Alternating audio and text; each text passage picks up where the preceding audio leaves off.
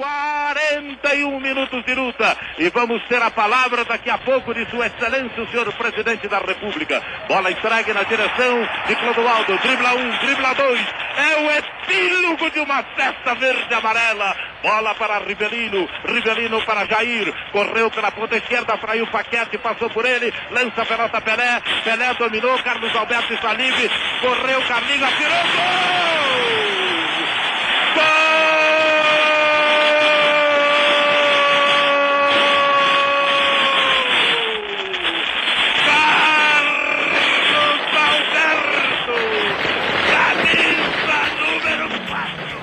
foi assim que os craques da seleção brasileira se consagraram tricampeões mundiais em 1970 no México em um 4 a 1 em cima da Itália.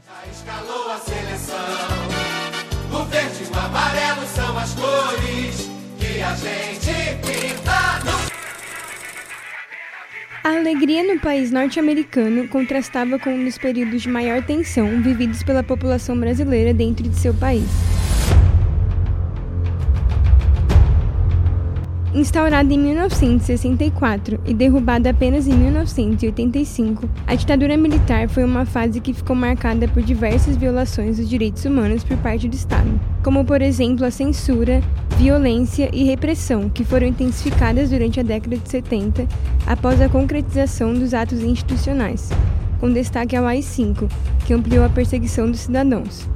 Uma das melhores seleções de todos os tempos, que contava com craques como Rivelino, Pelé, Jairzinho, Carlos Alberto e outras estrelas, combinado com a paixão do brasileiro pelo futebol, foram vistos como uma oportunidade para o governo militar ocultar toda a violência vivida em território nacional, passando uma falsa visão de país feliz com a conquista do Tri e a posse definitiva da taça Júlio Cimé, fortificando a ditadura. Eu sou o João Bozo. E eu sou a Aline Gasparini. E esse é o Nas Linhas do Esporte.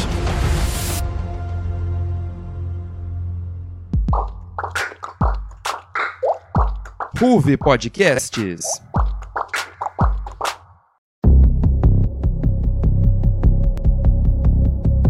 Durante a Copa do Mundo de 70, o governo brasileiro, liderado pela ditadura militar, buscou construir uma narrativa de milagre econômico e de país moderno e desenvolvido para desviar a atenção dos problemas políticos e sociais que enfrentava. A ditadura militar brasileira enfrentava crescente resistência e críticas tanto dentro quanto fora do país. Diante desse contexto e de situações semelhantes do uso da política no esporte, como as Olimpíadas de Berlim em 1936, quando o governo alemão usou dos jogos para promover a Alemanha nazista. Assim como na década de 30, a realização da Copa do Mundo de 1970 foi usada como uma oportunidade para promover uma imagem positiva do Brasil no exterior e desviar a atenção dos problemas internos.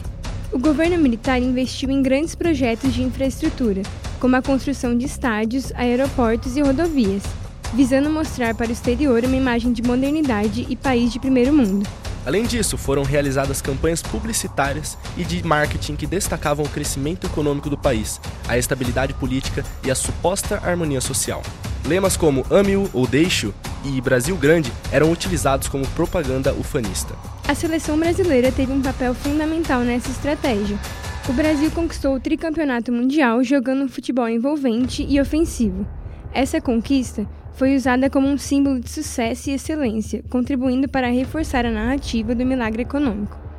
No entanto, é importante ressaltar que essa narrativa positiva era construída sobre uma realidade distorcida. Embora o Brasil tenha experimentado um período de crescimento econômico durante os anos 70, impulsionado principalmente pelo aumento da dívida externa e pela exploração intensiva de recursos naturais, essa prosperidade não era compartilhada igualmente por toda a população. O regime militar reprimia a oposição política e violava os direitos humanos com censura à imprensa, perseguição a dissidente e tortura. A desigualdade social persistia, com a concentração de renda e a exclusão de grandes parcelas da população dos benefícios do suposto milagre econômico.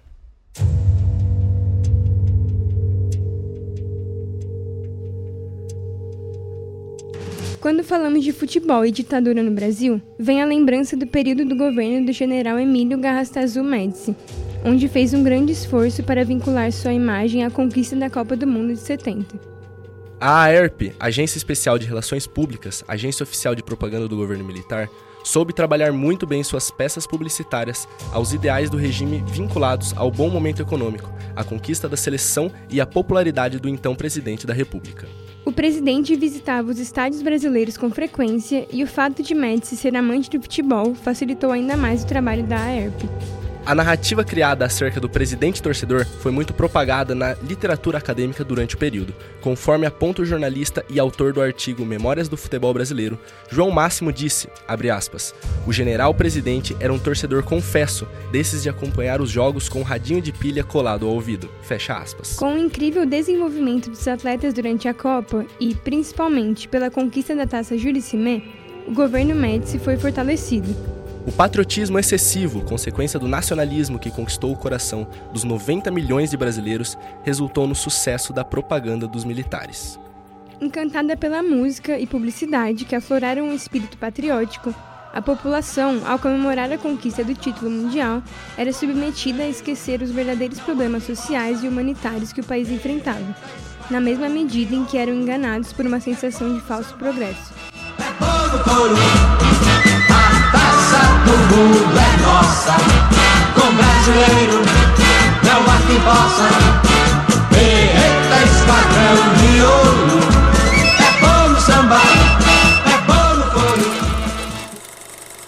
A vitória da seleção foi, acima de tudo, uma vitória política do governo militar.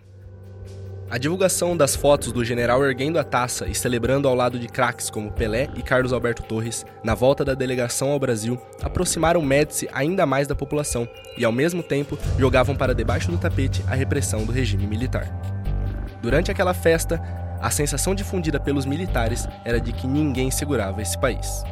De acordo com o jornalista e fotógrafo Lemir Martins, que tinha uma relação de amizade com muitos atletas e cobriu a seleção diretamente do México para a revista Placar, abre aspas, foi um jeito do governo faturar mais uma vez. Para nós, o povo, eles eram os heróis do futebol, mas para a ditadura eram os heróis do regime. Mas quem eram esses heróis e sua influência no mundo político fica para o próximo bloco. Enquanto isso, aproveita para seguir a Ruvo Podcast nas redes sociais. É só procurar por arroba Bauru no Instagram e a Ruve Podcasts no Facebook. Voltamos já.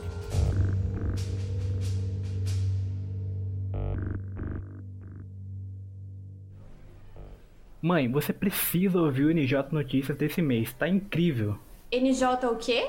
NJ Notícias, mãe, é o rádio jornal da Ruve Podcast, que todo mês fala de um tema atual, trazendo pessoas da área. Nossa, filho, que legal! E o último episódio já tá no ar, vamos ouvir?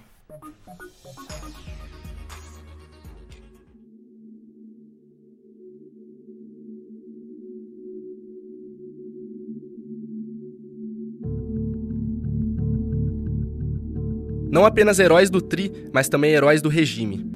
Os jogadores que inicialmente tinham dever com o Brasil apenas dentro das quatro linhas começaram a aparecer em outros holofotes, usados como um símbolo da identidade nacional e orgulho para desviar a atenção dos problemas políticos do governo militar. Esse processo teve início quando começaram a cuidar da imagem dos jogadores ao demitir o treinador João Saldanha poucos dias antes da Copa. A mudança teria sido um pedido do governo que não admitia um militante do extinto Partido Comunista em um cargo de tanta visibilidade. Saldanha sempre teve relações difíceis no comando da seleção. O treinador, que também era jornalista, tinha opiniões firmes e irredutíveis. Ele não deixou de atacar a ditadura, principalmente após a ascensão do general Emílio Médici ao poder. O regime militar acabou endurecendo a repressão a integrantes do Partido Comunista. No fim de 1969, o assassinato de Carlos Marighella, que além de um amigo de longa data era o inimigo número um do regime, despertou de vez a ira do treinador da seleção. Saldanha montou um dossiê em que citava mais de 3 mil presos políticos e centenas de mortos e torturados pela ditadura brasileira, e o distribuiu a autoridades internacionais em sua passagem pelo México na ocasião do sorteio dos grupos da Copa, em janeiro de 1970. A partir desse momento, o governo de Médici iniciaria um esforço velado nos bastidores para derrubar João Saldanha do cargo. Em entrevista no programa Roda Viva, João Saldanha detalha sua relação e pensamentos com o então presidente Médici. Até me recusei num convite que fizeram em Porto Alegre para um jantar com ele, nós estávamos lá por acaso, e sem saber, claro que na porta talvez eu fosse até barrado, mas eu disse, eu não vou. Bom, o cara matou amigos meus, Eu levei para o México uma pilha de documentos de 3 mil e poucos presos, 300 e tantos mortos e não sei quantos torturados. Então eu vou, pactuar com desse? Eu tenho um nome a zelar, já tinha e tenho ainda. Tais práticas políticas, se aproveitando de figuras da seleção e do grande evento que é a Copa do Mundo, assemelhavam-se a alguns outros fatos que aconteceram na história da nossa civilização. O primeiro exemplo de comparação que pode ser citado é a política do pão e circo adotada na Roma Antiga. A política consistia no apaziguamento da população, na sua maioria da plebe, através da promoção de grandes banquetes, festas e eventos esportivos e artísticos, assim como foi feito na Copa do Mundo de 70 pelos militares. Também há outros exemplos que envolviam, além dessa política de pão e circo, um nacionalismo radical, assim como acontecia na ditadura brasileira os militares queriam transferir a popularidade do futebol para o governo. Uma vitória na Copa do Mundo geraria uma sensação de euforia, de país vitorioso e importante no mundo. Isso colabora com uma visão ufanista e nacionalista. E os exemplos semelhantes que puderam ser observados anteriormente no mundo dos esportes foram a Itália de Benito Mussolini na Copa do Mundo de 1934 e a própria Alemanha de Hitler nos Jogos Olímpicos de 1936, já citada mais cedo em nosso programa. Curiosamente, nesses dois casos, além da seleção brasileira, a estratégia política combinou com o resultado, já que a Itália foi a campeã daquela edição de Copa na sua própria casa, enquanto a Alemanha, também em sua casa, liderou o quadro de medalhas daquela Olimpíada. Também podemos ressaltar a presença de Pelé naquela seleção de 70. O grande nome do futebol mundial naquela Copa, em que marcou quatro gols e distribuiu cinco assistências, teve seu tamanho como atleta aproveitado pelo governo Médici. Aquela foi a última Copa do Rei do Futebol. Das quatro disputadas, venceu três e entrou para a história como o maior jogador de todos os tempos. Tais feitos de Edson Arantes do Nascimento, o Pelé, dentro de campo, fizeram com que se criasse em torno dele uma imagem de herói nacional que unia a população. Não bastasse essa imagem criada de Pelé durante seus anos de serviços prestados ao futebol durante o governo militar, tramita hoje, após sua morte, no Congresso Nacional, um projeto para escalar ele no time oficial de heróis do Brasil. Na prática, Pelé já é um personagem nacional heróico. No entanto, o projeto do deputado federal Dr. Mário Heringer, do PDT de Minas, pretende incluir o atleta no livro dos heróis e heroínas da pátria. Colocando-o ao lado de outros nomes como Tiradentes, Heitor Villa-Lobos, Leonel Brizola, Getúlio Vargas, Machado de Assis e Ulisses Guimarães. Pelé fez tudo o que fez com orgulho de ser brasileiro, levando nosso nome, nossas cores, nosso jeito de ser para onde foi, disse Heringer. E foi justamente esse lado de Pelé contado por Heringer que foi explorado pelo regime na década de 70. O rei do futebol nunca se posicionou muito a respeito dessa conexão criada entre sua imagem e o governo militar, mas tiveram atletas que se expressaram contrários à ditadura. O atacante titular daquele elenco, Tostão, deu uma entrevista dias antes da Copa ao seminário alternativo Pasquim, em que criticava, entre outros assuntos, a falta de liberdade durante a ditadura. Outro atacante emblemático do futebol brasileiro a se manifestar, mas que não estava no elenco campeão de 70, é Reinaldo. Sempre muito engajado em questões sociais, o ídolo do Atlético Mineiro, que referenciava o movimento dos Panteras Negras em suas comemorações de gols, declarou-se contra o regime militar e fez críticas a Pelé, aspas, se perdeu no meio de seus assessores e por isso não tem opinião própria.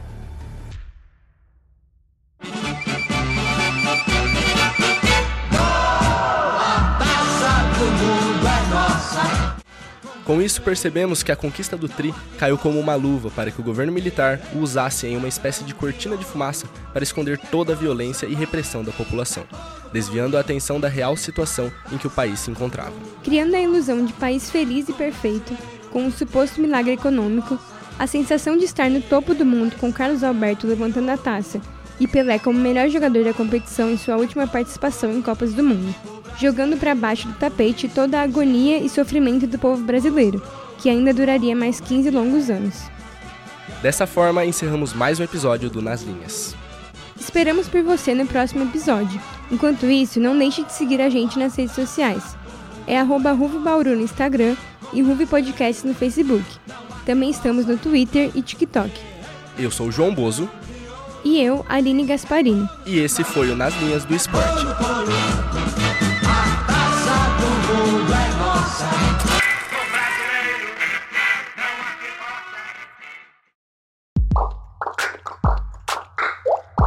Ruve Podcasts. Esse é um programa do Núcleo de Esportes da Ruve Podcasts. Locução por Aline Gasparini e João Bozo. Reportagem por Luan Brizola e Pedro Nunes. Roteira por Bruno Risco Lessante, Beatriz Palmeira e Giovanni Papa.